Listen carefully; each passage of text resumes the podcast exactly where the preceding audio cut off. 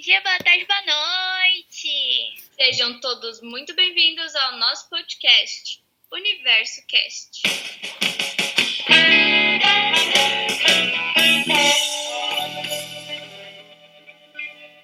Oi, oi, meu povo, tudo bem com vocês? Bom, meu nome é Luísa e eu moro aqui em São Paulo.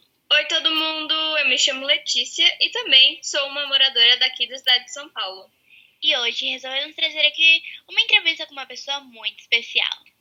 Abram alas para Ricardo Madureira. Oi, galera, tudo bom? Meu nome é Ricardo Madureira. Eu já trabalho com show business, com mágica e palestras há mais de 20 anos.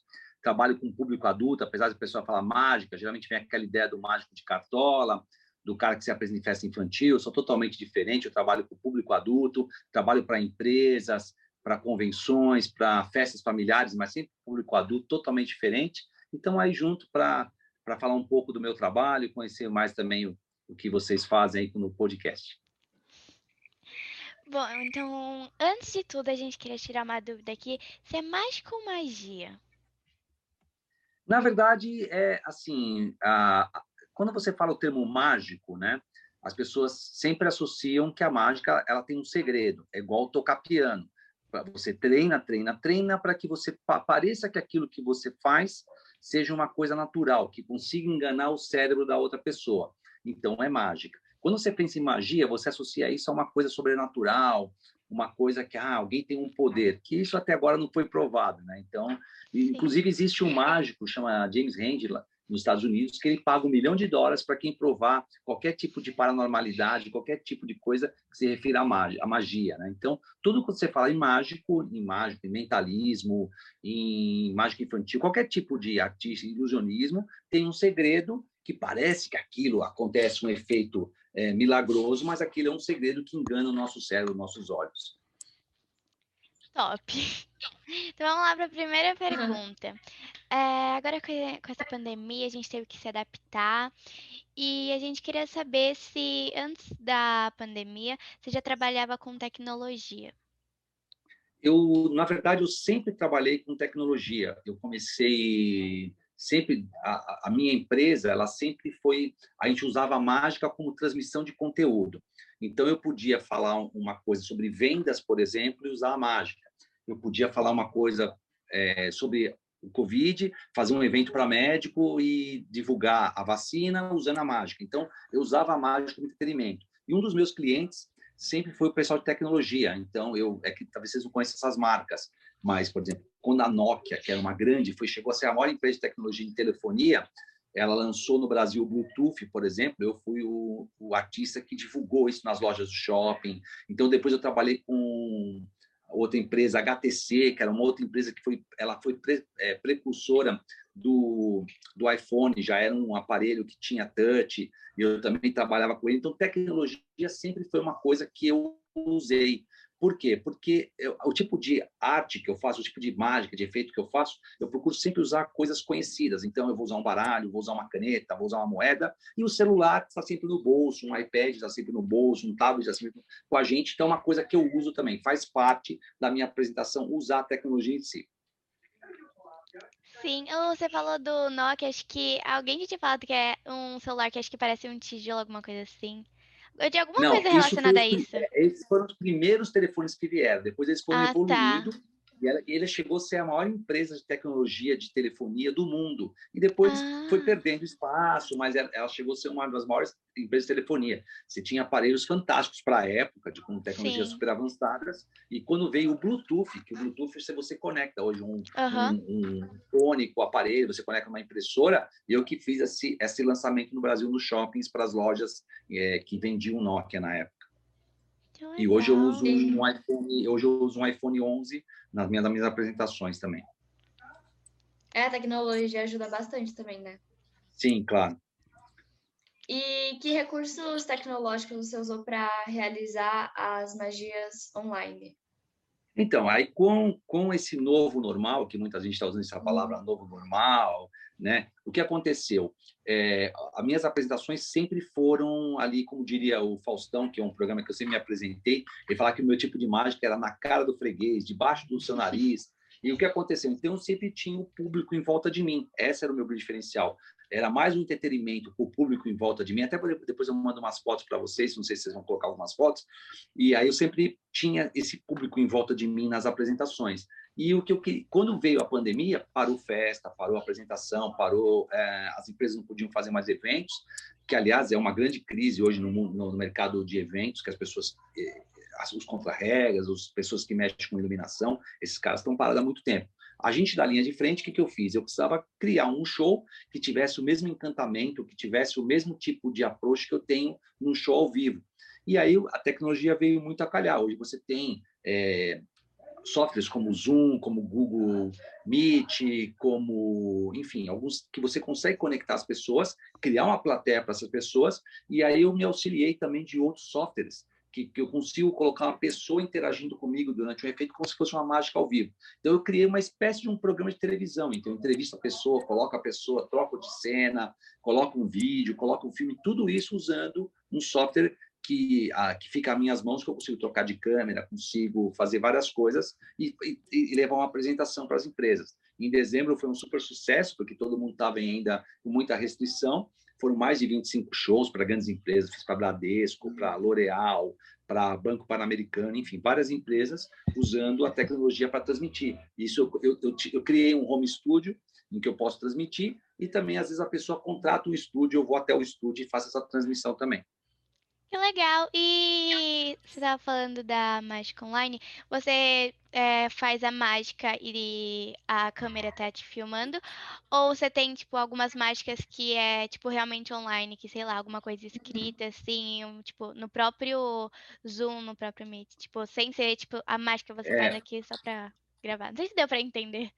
Tipo, não, tudo é ao vivo. Então, ah, da mesma maneira que nós estamos conversando aqui, eu consigo fazer um efeito com você Luísa, por exemplo, como se fosse uma, uma pessoa que eu escolhi da plateia, como se eu fosse da plateia, pegasse você ao palco aham, e você participasse comigo da, do efeito mágico. É isso que eu faço. Então, em vez de eu ir até a plateia e pegar você a participar, eu incluo a sua imagem junto comigo e aí eu interajo com você, faço algumas perguntas, você escolhe uma carta, você pensa num, num animal que você gosta, eu adivinho. Então, tem toda uma interação de mágica que acontece e, e a gente interage via software. A diferença é essa, não tem o contato físico. Entendi. E você já voltou a fazer mágica presencial? Na verdade, eu acabei fazendo dois shows presenciais, que foram shows controlados para poucas pessoas, um com 15 pessoas e um com 18 pessoas, mas a maioria deles eu fiz só é, online mesmo, porque você tem que ter muito cuidado. Então, as minhas festas familiares, por exemplo, eram sempre voltadas com 100, 150 pessoas. Um evento de empresa começava na base de 200, 300 pessoas. Então, hoje está meio impossível fazer esse tipo de evento. Então, eu fiz algumas festas particulares, duas, na verdade, com 15 pessoas, um evento muito restrito, todo mundo de máscara, todo mundo com isolamento de distância, mas está mais complicado de fazer. Agora voltou a fase vermelha, vai parar tudo novamente, né? Então, só online mesmo. Entendi. E realmente você prefere o, o presencial ou online? Como artista, eu prefiro o presencial pelo contato com as pessoas. Né? Não que o, o, o online seja ruim, é que, na verdade, eu tenho que. ah, eu estou falando para uma câmera, e no alvo que nem agora, estou falando para uma câmera e vocês estão me vendo. E no presencial eu posso tocar na pessoa, eu posso, por exemplo, fazer um efeito que eu tire um objeto da pessoa, eu tiro um relógio da pessoa. E no, no online você não tem nada disso, é mais uma interação falada mesmo. Então, eu, eu assim, eu, eu tenho uma resposta positiva, as pessoas dão risada, porque meu show tem muito humor também, elas dão risada, elas interagem comigo, só que não é aquela coisa do calor humano das pessoas em volta de mim. Com certeza. É, realmente, né? É, o calor humano ajuda bastante também. Você acaba, sei lá, rindo junto com a pessoa, porque ela fica com uma cara, gente, que isso? É, né? você acaba você para mim é uma é, é o que eu falo, eu, eu- quando eu faz, você faz o que você ama, você não tem que trabalhar nenhum dia. E eu faço o que eu amo há 20 anos, eu para mim é uma diversão. Eu estou me divertindo tanto quanto as pessoas estão comigo. A diferença é que eu estou recebendo e elas estão recebendo de outra maneira, né? Sim. É, e você fica, você, você fica rindo, porque como você sabe como É. como é que funciona, você fica que a pessoa não percebe, né? Eu não sei como funciona, só sei o que acontece. Ah. e de todas as áreas que você trabalha com a mágica, qual que você mais gosta? A gente sabe que tem a casa de família, palestra, show. Assim, eu gosto. Uh, hoje, eu ainda me dedico muito mais ao show, que é o show que envolve humor e mágica, tanto em casa de família como empresa. A palestra ainda é um ramo secundário que eu tenho dentro da gaveta. Eu faço menos palestras do que eu. Eu não, não forço tanto a venda disso ainda, por quê? Porque é uma coisa que eu me resguardei para quando eu chegar mais perto da, dos 50 anos, alguma coisa assim, que aí eu vou usar a mágica para reforçar os conteúdos da palestra. Então, eu faço algumas palestras, as empresas me contratam, às vezes eu faço muito mestre de cerimônia, às vezes eu conduzo o evento, mas o que, assim, ainda me dá muito mais prazer de fazer é realmente o um show, que as pessoas dão muito mais risadas, interagem muito mais comigo. Porque a palestra, apesar de ser uma palestra que não seja sisuda, uma palestra que tem uma alegria, ela não é o tempo inteiro diversão como o show. Na palestra você é, explica mais como funciona. O que, que você fala na palestra? Você fala sobre a palestra, mágica, na verdade, hoje, hoje, eu tenho uma palestra voltada para o mercado de vendas. Então, por exemplo, eu dou um treinamento de vendas para um lojista de shopping, para corretores imobiliários, para uma empresa que tem vendedores, que hoje todo mundo, hum. na verdade, todo mundo, a única profissão que existe no mundo é a profissão de vendas. Não existe outra hum. profissão. Porque se você não vende o que você faz, você nunca vai ganhar dinheiro. Então, você tem um podcast, se você não vender essa ideia, você não conseguir vender para que as pessoas venham dar entrevista ou conseguir vender para um patrocinador, você não, não sobrevive. Então, o meu trabalho é, é igual. É o empreendedorismo, né? É o empreendedorismo. Meu trabalho é igual. Eu tenho que. Não adianta eu ser um profissional premiado na mágica, um profissional que faz isso há 20 anos, se eu não souber vender o meu trabalho e vice-versa. Não existe, por exemplo, a pessoa fala, ah, eu fabrico jato, mas se ele não vender o jato que ele fabrica, não, não tem mercado. Então, a única profissão que existe no mercado é vendas, e eu me especializei em treinamento de vendas. É uma palestra que tem uma hora e meia. É, todos os conteúdos dessa palestra têm uma amarração com humor e mágica. Por quê?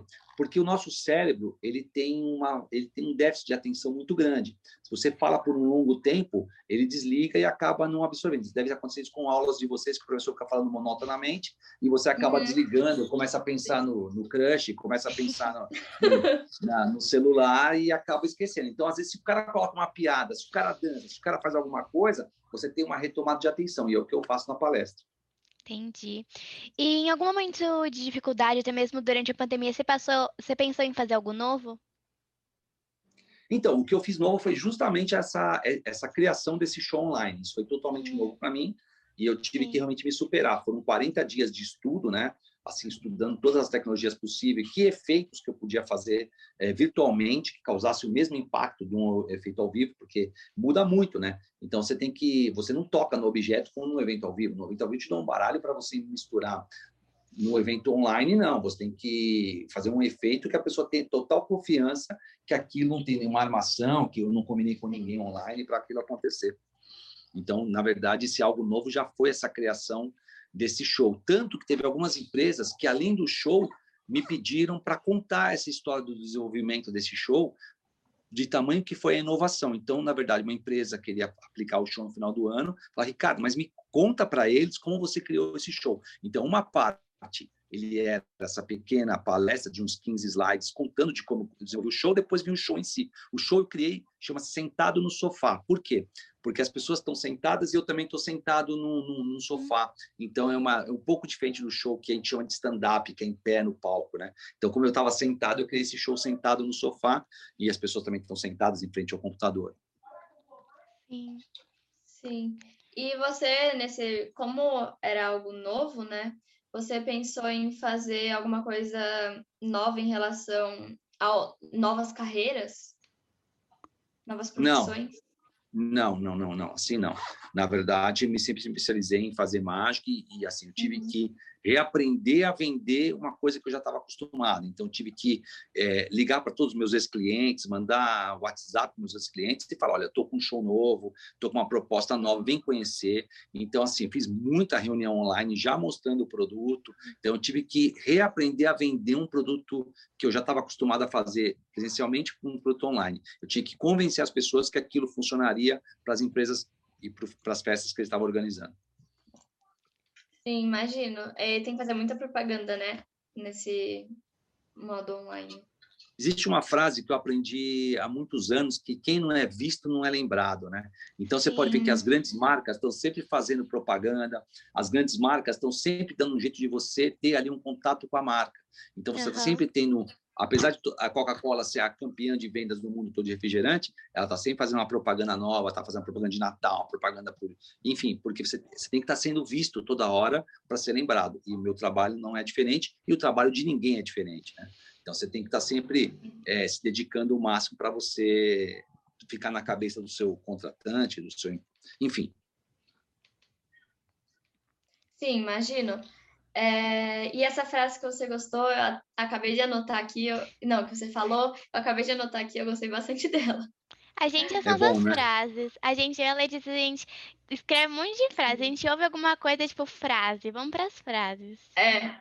Ó, tem uma boa que eu li essa semana. Aliás, se vocês gostam dessas coisas, existe um livro muito bom que chama Oportunidades Disfarçadas. Ele tem EPUB, vocês podem ler no celular. Uhum. É um livro que conta como às vezes a gente consegue, apesar de uma dificuldade, criar algo novo. E ele conta histórias muito bacanas assim de pessoas que que às vezes por um problema uma história simples. Um cara foi devolver uma fita, existia antigamente, não é da época de vocês, não sei se vocês pegaram, existia locadoras de fita. Em vez de você queria assistir um filme, você numa locadora de vídeo, pegava uma fita, levava para casa, pagava um aluguel diário daquilo, chegava, colocava no aparelho, podia ser um DVD, podia ser um, um aparelho qualquer, e via o vídeo. O que é, aconteceu? Eu já fiz isso com a minha avó uma vez. É, então, isso era uma coisa. Existia, então, existia uma grande empresa que chamasse Blockbuster, que alugava os vídeos, existiam no Brasil muitas empresas. Bom, e um cara chegou uma vez, não foi no Brasil isso, ele chegou lá e foi devolver. Ele descobriu uma fita que estava 40 dias atrás na gaveta dele. E quando ele foi devolver, o cara quis cobrar 40 dólares dele. Ele falou: Não, mas pô, eu sou um cliente antigo, eu sou um cliente muito muito assíduo, pô, me faz um desconto. Os caras não fizeram, ficou bravo. E aí que ele falou, pô, preciso criar um sistema novo, uma coisa que a pessoa possa ficar o tempo que ele quiser com o vídeo, com o filme. E ele criou a Netflix. Então, enfim, em cima de um problema que ele teve na vida dele, ele criou um, uma solução que hoje o cara é multimilionário graças a uma ideia que ele teve. Então, a, graças a um problema que ele tinha, um problema que ele viu no mercado, ele criou uma solução. E assim são várias vários produtos. Por exemplo, o, o, Instagram, quando ele começou, ele era um produto que não era para foto somente, era para várias coisas. Era uma rede social e uma delas era a foto. E os caras perceberam que as pessoas estavam, não usavam as outras coisas, só postavam a foto. E ele mudou completamente para aquilo, para uso para uso de fotos, depois vendeu para o Facebook por um valor exorbitante. Ou seja, às vezes uma ideia que você tem, você consegue vender para todo mundo. Às, vezes a ideia é você. Então, esse livro é muito bom, está tudo nesse livro que eu disse para vocês, que é Oportunidades Disfarçadas. Procurem depois, se quiserem ler. E tem uma frase que eu li lá muito importante que fala o seguinte: se você tem medo de errar, já é um erro, entendeu? Então a gente não pode ter medo de errar. É melhor você fazer, ter uma ideia e já colocar em prática do que você ficar pensando para ela ficar perfeita para depois Sim. fazer. Você nunca vai lançar. E igual o podcast de vocês, vocês pensaram, tiveram a ideia e foram para cima. Sim, achei é, muito legal. Pode falar, Pode falar. Eu achei muito legal a história do Netflix, porque eu não sabia, tipo, é, eu já sabia das, das fitas, locadoras, tudo isso, através da minha avó também, mas eu não sabia que, tipo, foi daí que surgiu a ideia do Netflix. É, o cara teve, teve um problema, o cara não queria um desconto para ele, ele ficou enraivecido e, enraivecido e aí começou a procurar uma solução e criou uma, uma solução de streamer, né? Então hoje Sim. Você pega, você consegue assistir o filme que você quiser, a hora que você quiser, basta você ir lá e locar esse vídeo ou pagar mensalmente, como no caso da Netflix, enfim. Uhum. É, realmente, é, quando você tem alguma dificuldade, você tem que ir atrás. Não dificuldade, no caso Exatamente. dele foi um, uma ideia, um, desacordo, um desafio, né? e ele correu uma atrás. Ideia. Exatamente. E... e hoje a geração de vocês, você tem que pensar que existem tantas oportunidades que nem foram criadas, né? Então eu vejo, eu sou um cara que vou fazer 49 anos, quantas coisas não mudaram, como eu falei para vocês antigamente, você pegava uma fita para alocar, você comprava um, um, disco de vinil, depois esse disco passou a ser CD, e hoje você tem música por streaming via Spotify. Então, às vezes, a profissão que vocês vão encarar, o mercado que vocês vão desenvolver, às vezes nem existe. Né? Quando você pensava que você poderia conversar com o celular, ver a, o rosto das pessoas numa tecnologia desse tipo aqui, né? Então é fantástico a, te, a tecnologia e o mundo está desenvolvendo. Tenho certeza que a profissão que vocês vão exercer nem existe, nem existe ainda hoje. É, realmente, tipo, que você, você, quando você acha que já tiveram todas as ideias, ainda vão ter lá e no futuro vai ter, vão ter mais ideias ainda. Exatamente. E agora vamos voltar um pouquinho lá para o passado. O que te, é, te motivou a trabalhar com mágica? Assim, todo mundo, quando é pequeno, quer saber uma mágica, quer fazer uma mágica. Todo mundo, às vezes, tem um avô que ensina uma mágica. O meu caso era assim, eu postava, eh, tinha aquele, umas mágicas quando era pequeno, sete, oito anos, construía umas caixinhas para fazer umas bolinhas de cude, umas bolinhas aparecer, mas era um hobby, era uma coisa, uma brincadeira. E depois esqueci disso. E aí, quando eu tinha já, já comecei mais velho que a maioria, assim.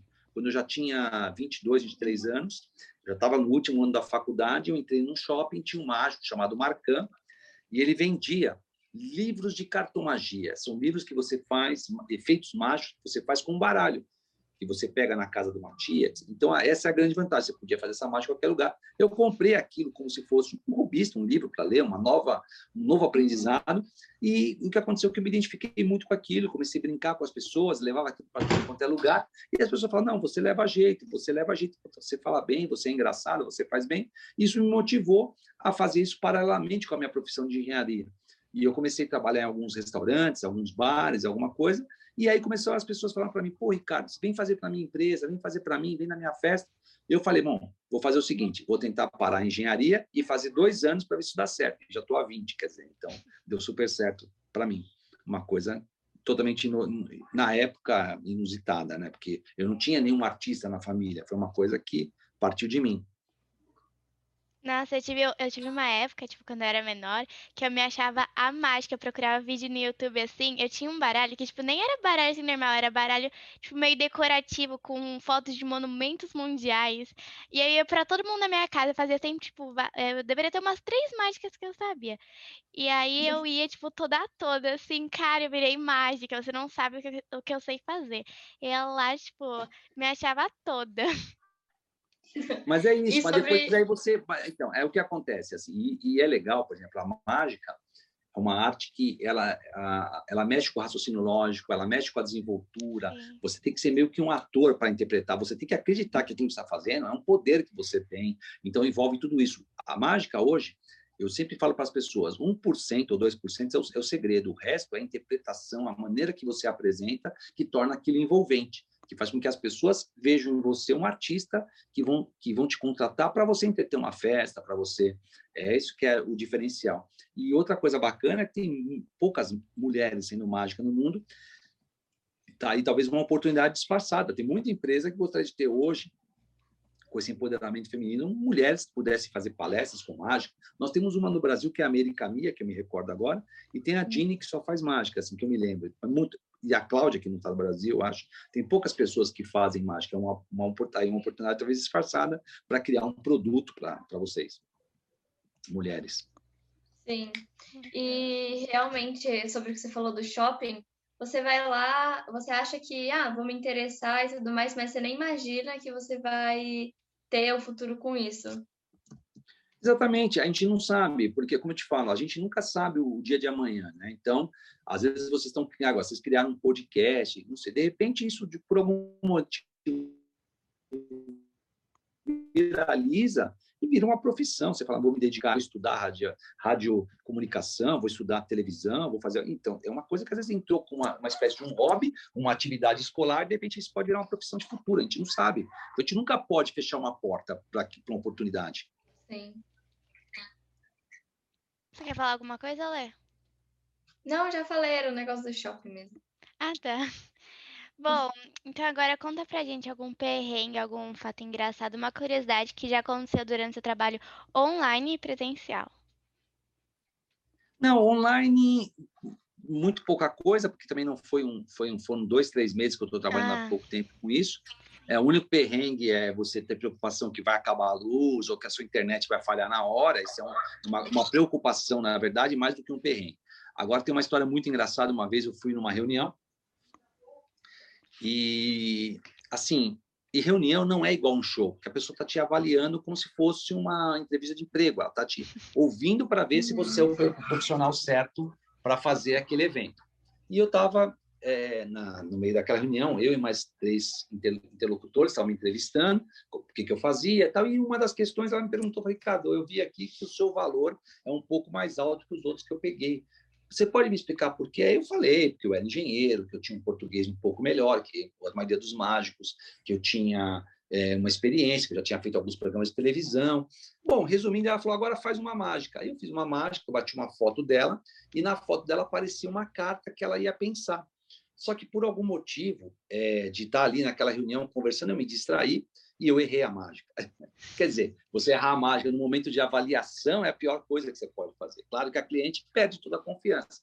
E a partir desse dia, eu nunca mais fiz mágica em reunião. Nunca mais. O que, que eu faço? Eu, eu não levo nada, nenhum material de mágica, nada. Faço a reunião. Ela fala, olha, você não poderia fazer uma mágica? Falo, não, vamos tomar um café ali fora. Então, eu saio da sala de reunião, tiro eles daquele ambiente que eu estou sendo entrevistado, levo ele para um ambiente neutro, que é uma sala de café. Um, toda empresa tem uma sala de café, tem uma área de café, e ali eu faço um show com objetos comuns. Eu vou ali andando no caminho, pego uma moeda emprestado, pego dois elásticos, e aí eu faço um detenimento. Aí o cliente fala, pô, se ele conseguiu fazer um detenimento desse, com uma moeda, um elástico, uma caneta que ele pegou emprestado aqui, imagina o que ele não vai fazer no show. Então, eu tirei essa ideia, de ter que provar dentro de uma reunião que eu sei fazer mágica, porque naquela reunião você está sendo avaliado, você não está, é, a pessoa não está se entretendo, ela não está no momento de festa. Então eu tirava para da reunião e faço coisa. Então, a partir desse dia, quer dizer, eu aproveitei um erro que eu tive para aprender a melhorar o meu approach com o meu cliente.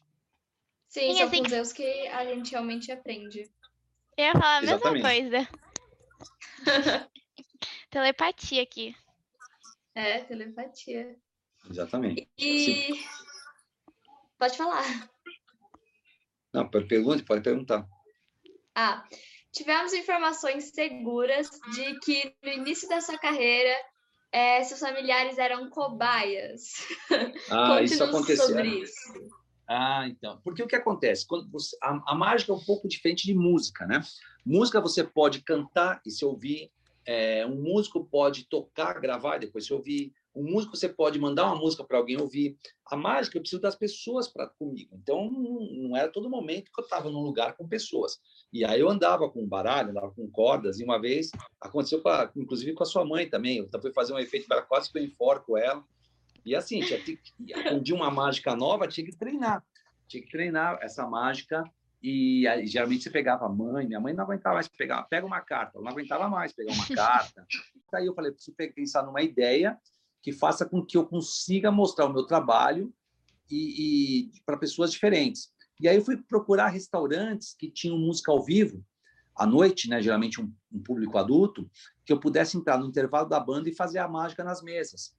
Por quê? Porque dessa maneira eu conseguia mostrar em, em várias mesas o meu trabalho, testar mágicas novas e, além de tudo, receber para isso. Então, é uma maneira de eu divulgar, fazer um marketing e ainda ganhar para isso. E aí começamos, comecei a pegar vários restaurantes, é, e aí eu juntei com mais um sócio, chegando a ter quase 40 apresentações semanais, fazendo efeitos para os restaurantes. Então, a gente dava mais de mil cartões por semana. Então, foi um começo muito legal para mostrar o trabalho. Mas, geralmente, no começo mesmo, você tem que mostrar para parente. E é igual quando você começa um podcast, você vai anunciar para amigos, depois Sim. isso vai se viralizando, né? Sim. Bom, a gente vai terminando por aqui. Muito obrigada. Eu agradeço ter... muito. Muito obrigada por ter aceitado, por ter participado. Tá, obrigado a vocês Realmente. pelo convite. Fala, a gente fala, aprendeu várias frases novas, livros novos e muitas Vamos anotar as frases. Anota que é bom, lê o livro que é bom também. Tem EPUB, tem dá para ler no Kindle, é muito bacana, dá para comprar fisicamente, mas é muito legal. E assim, a gente tem que sempre estar tá aprendendo uma, uma coisa nova, né? Então, mesmo é, qualquer profissão, você pode aprender uma coisa nova que às vezes você serve de inspiração para a sua profissão. Então, de repente, vocês estão aqui vendo hoje uma coisa que vocês estão aplicando é, por meio auditivo, amanhã vocês vão colocar no ao vivo com uma câmera e vão transmitir isso ao vivo no YouTube com as pessoas que estão entrevistadas, que eu acho muito bacana, porque as pessoas gostam de ver esse lado humano das pessoas também, não só a voz. De repente, se transmitir ao vivo para o YouTube não é tão difícil hoje com a tecnologia. Sim. Então, obrigado mais uma vez pelo convite, fico muito feliz. Desejo sucesso ao universo e que esse universo se expanda cada vez mais. Né? Você sabe que o universo se expande e o de vocês também tem que se expandir. Tá bom? Com certeza. Sucesso para vocês. antes da gente terminar mais um episódio, não se esqueça de seguir nosso Instagram. É só você digitar Universo Underline Cast, onde a gente posta bastidores, os nossos trailers e muito mais. Falou, Falou, galerinha do galerinha do podcast.